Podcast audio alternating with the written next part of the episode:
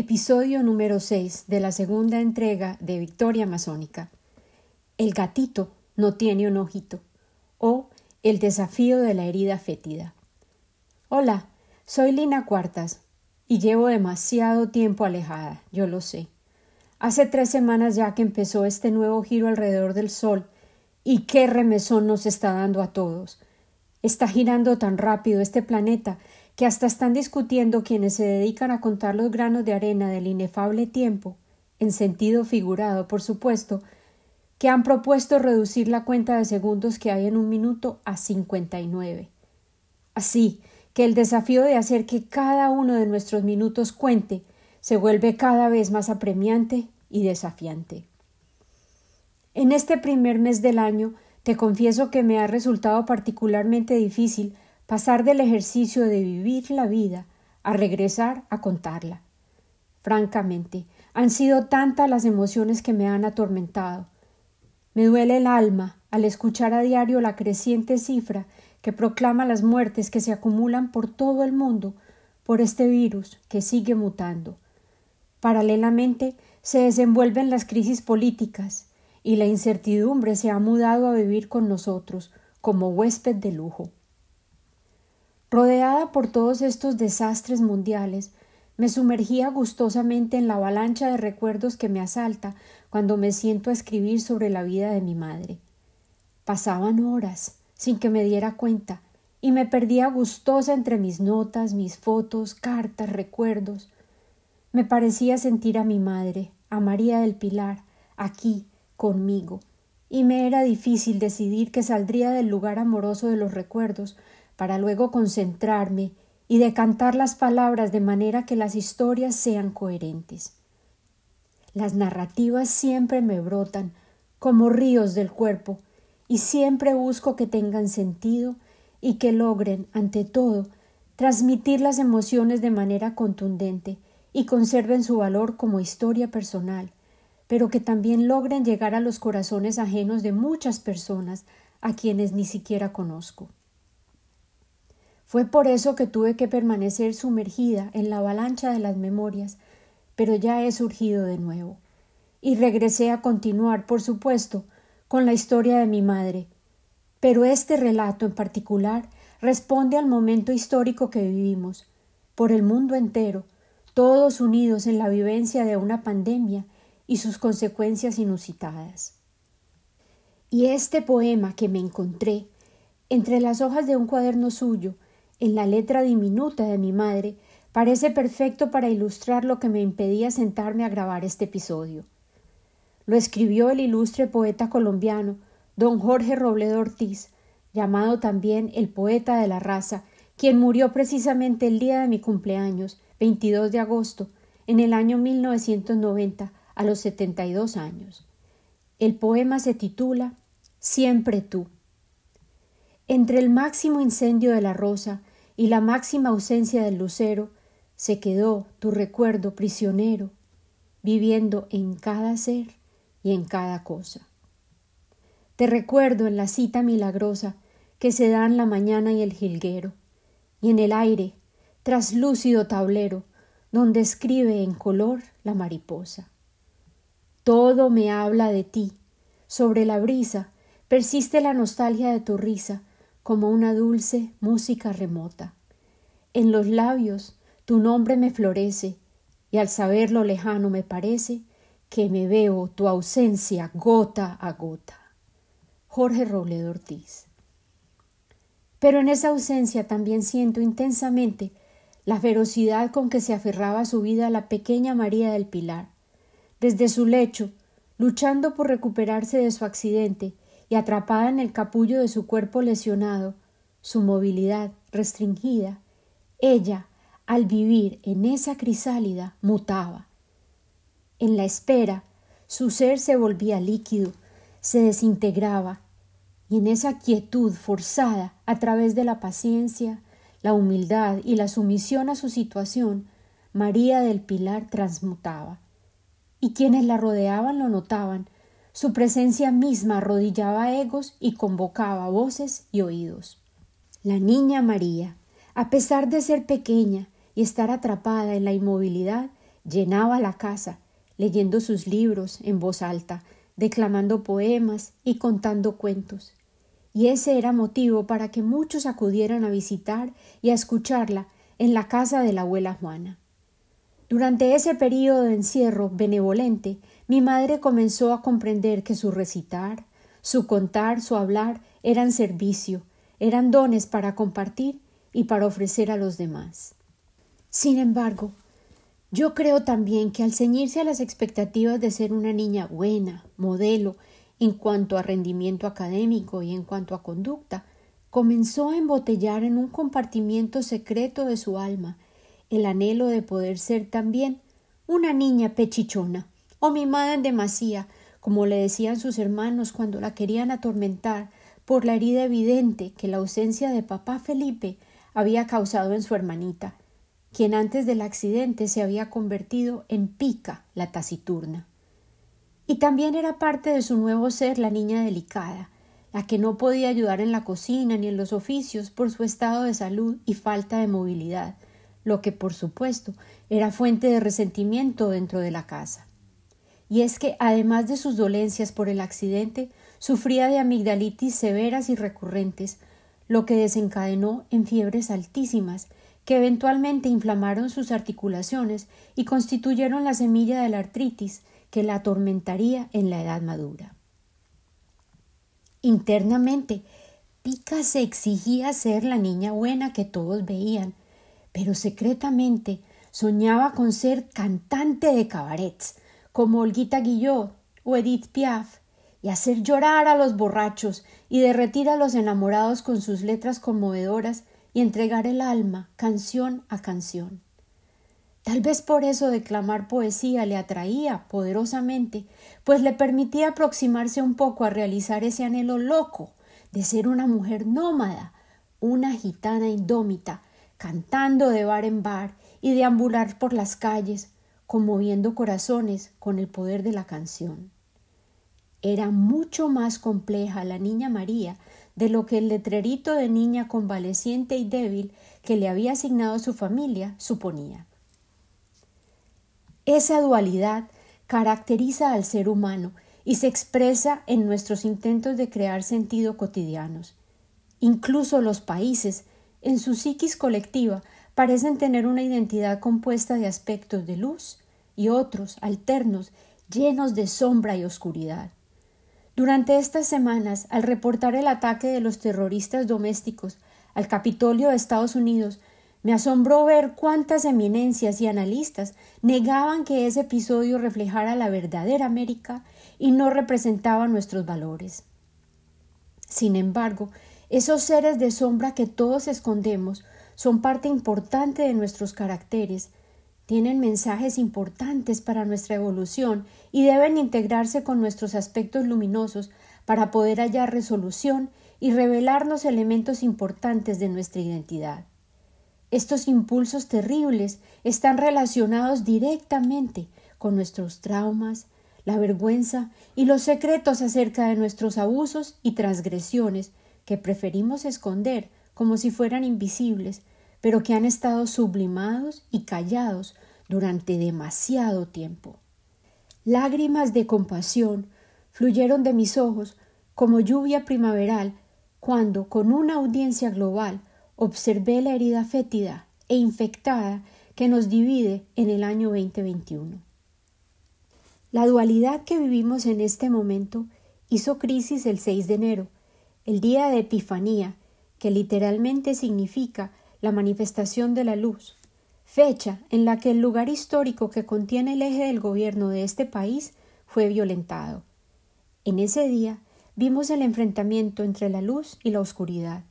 La tragedia se desenvolvía al mismo tiempo que una victoria electoral legalmente obtenida vislumbraba los destellos de una nueva esperanza que persiste en querer afirmar su presencia en este país y que influirá directamente sobre la estabilidad global especialmente en este entorno de amenazas como la crisis climática y la pandemia actual, la que vivimos colectivamente como especie.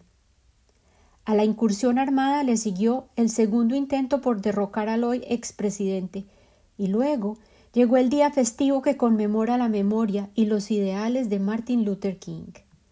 Me invitaron a un festival de cine, presentado por el Centro Meta de Stanford, y dediqué el fin de semana pasado entero a ver documentales acerca de los individuos que lideraron la lucha durante el período de injusticia durante el cual evolucionó el movimiento que exige los derechos civiles.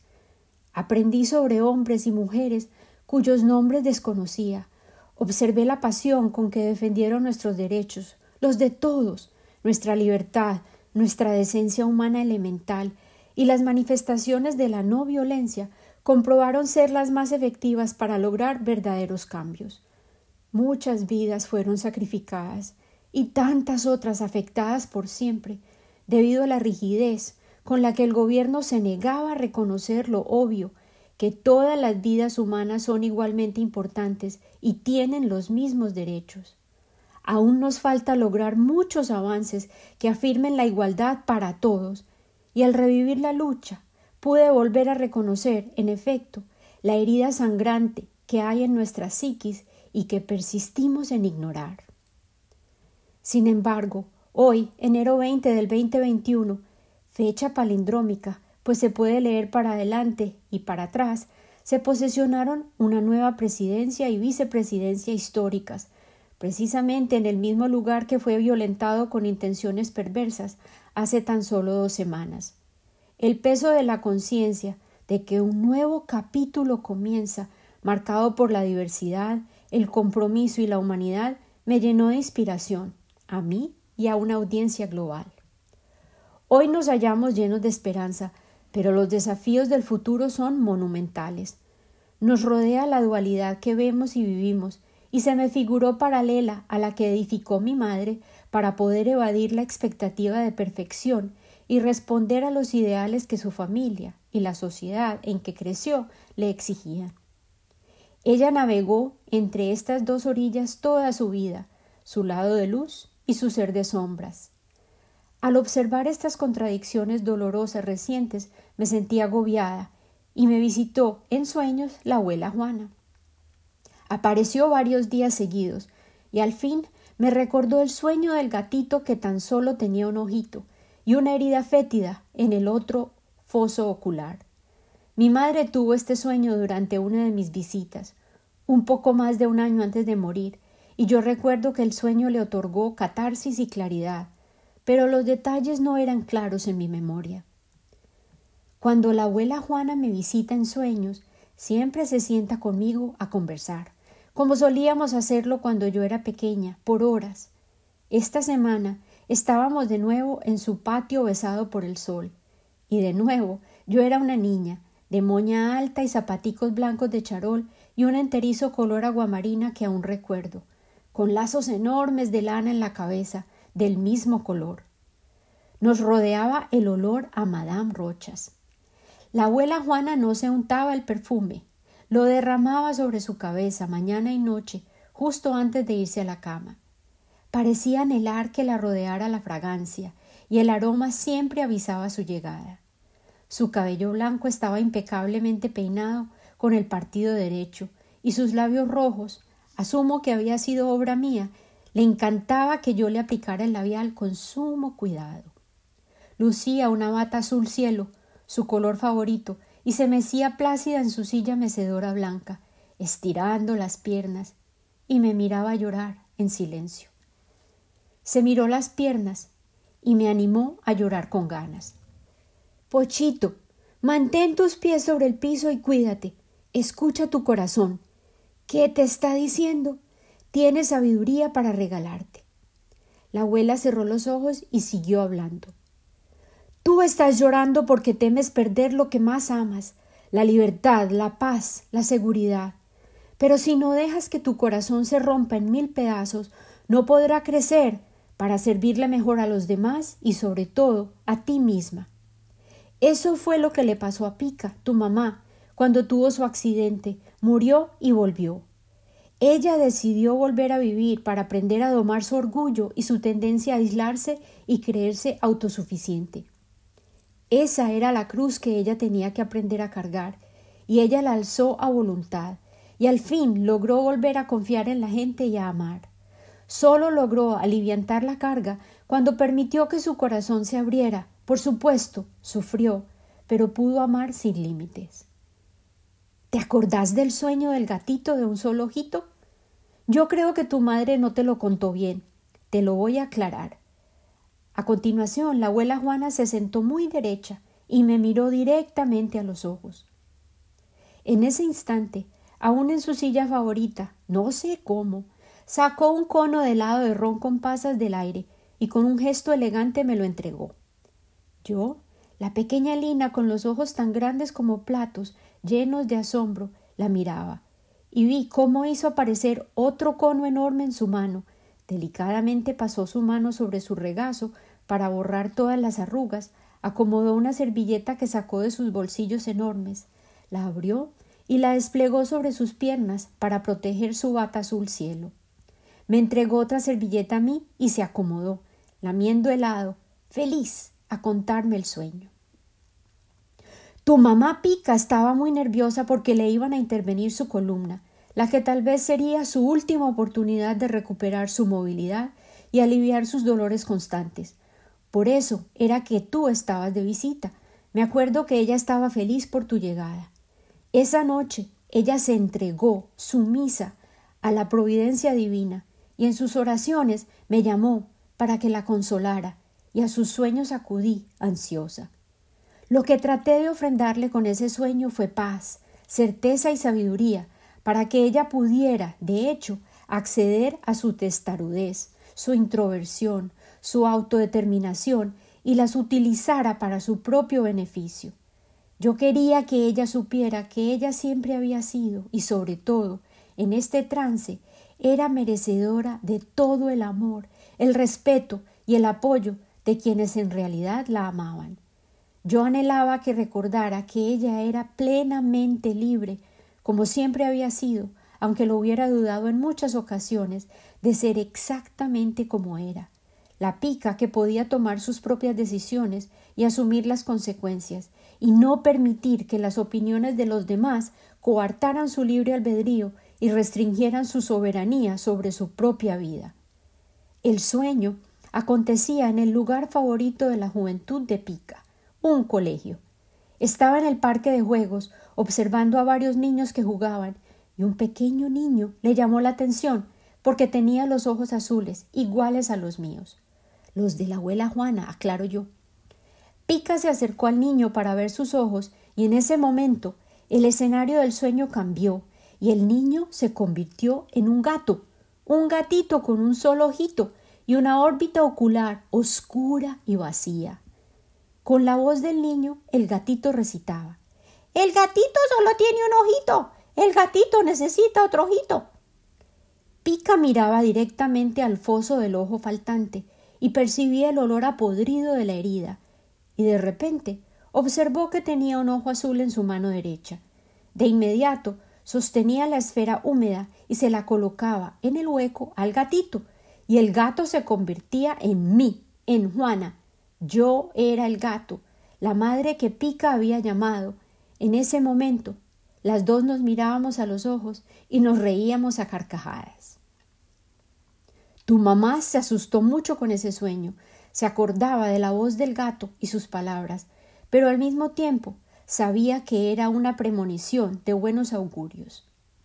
Sí, la asusté, pero ella entendió lo que yo le quería transmitir. Ella podía arreglarle el ojo al gatito, que era yo, porque podía ser plenamente ella. Comprendió que yo siempre la había visto tal como era y la amaba, sin excepciones ni requisitos. Ella era libre de ignorar las opiniones, las sentencias, la cantaleta de todo el que le quería decir cómo vivir su vida. Ella podía, y de hecho debía, utilizar sus dos ojos, su sabiduría, la plenitud de su ser, para ver con claridad, ser vista, ser escuchada y continuar siendo María del Pilar, quien contenía a la niña María, la niña buena que todo lo daba y otorgaba, y Pica, la mujer adulta, que tuvo que luchar por sobrevivir y resolver, sola, su vida sin papá, sin marido y a pesar de tener muchos hermanos, hijas y familia, construir su propia senda sola.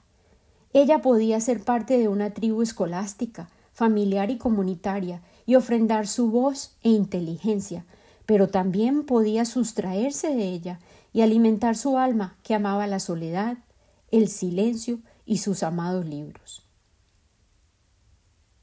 Yo no me acuerdo si la abuela terminó su cono ni si yo lo hice, pero sí recuerdo sus palabras y las escribí tan pronto como desperté. Esas palabras fueron como bálsamo para una herida abierta, una herida en mi corazón y en el corazón compartido de la humanidad. La experiencia humana es un permanente devenir entre fuerzas opuestas, contradictorias, a veces complementarias, y en otras ocasiones elementos completamente disímiles, que sin embargo deben hallar la manera de coexistir. A nivel personal y a nivel colectivo, el desafío permanente es enfrentar esas bestias, esas sombras, esas heridas fétidas que llevamos en el alma y en la psiquis y en el cuerpo, para poder llorar las lágrimas de compasión al ser testigos de nuestro propio dolor. Tan solo al aceptar e incorporar nuestras heridas a nuestro ser, podremos desarrollar las destrezas requeridas para comprender y contemplar el sufrimiento ajeno sin esquivar la mirada ni endurecer el corazón. Debemos aprender a mirar el foso ocular vacío, abrir el alma para encontrar el ojo faltante, para que así el amor nos permita vernos en el otro y podamos ejecutar la maniobra maestra de ser más que la suma de muchos individuos cuando decidimos unir nuestras fortalezas y actuar conjuntamente. La abuela Juana acudió a socorrer a mi madre cuando el miedo la cegaba y la acompañó permanentemente en sueños en su proceso de vivir al irse aproximando paulatinamente al momento de morir. Este proceso de sanar nuestras heridas puede requerir a menudo que crucemos generaciones, que revisemos la historia pasada y nos atrevamos a penetrar los velos del ayer para enfrentar sus demonios y liberarlos. Así podremos sanar al exorcizar lo que fue durante el tiempo presente en el que se nos ha asignado existir, aquí y hoy. Te invito a ser el testigo que está dispuesto a liberar las lágrimas de la compasión al ver las heridas de la imperfección humana y las deficiencias de nuestra especie en todas sus manifestaciones, para que podamos contribuir uno a uno al crecimiento del gran corazón de la compasión, que es mucho más amplio que nuestros esfuerzos individuales. Este corazón enorme nos permitirá ver más allá del color de la piel, de las ideologías, de los lugares de origen, de los tamaños, las formas y las peculiaridades de cada ser, para contemplar con los dos ojos funcionales de un gato sabio, al mantenerlos totalmente abiertos, las muchas coincidencias, similitudes y paralelos que nos unen a quienes han sido, somos y serán miembros de la gran familia humana sobre la tierra.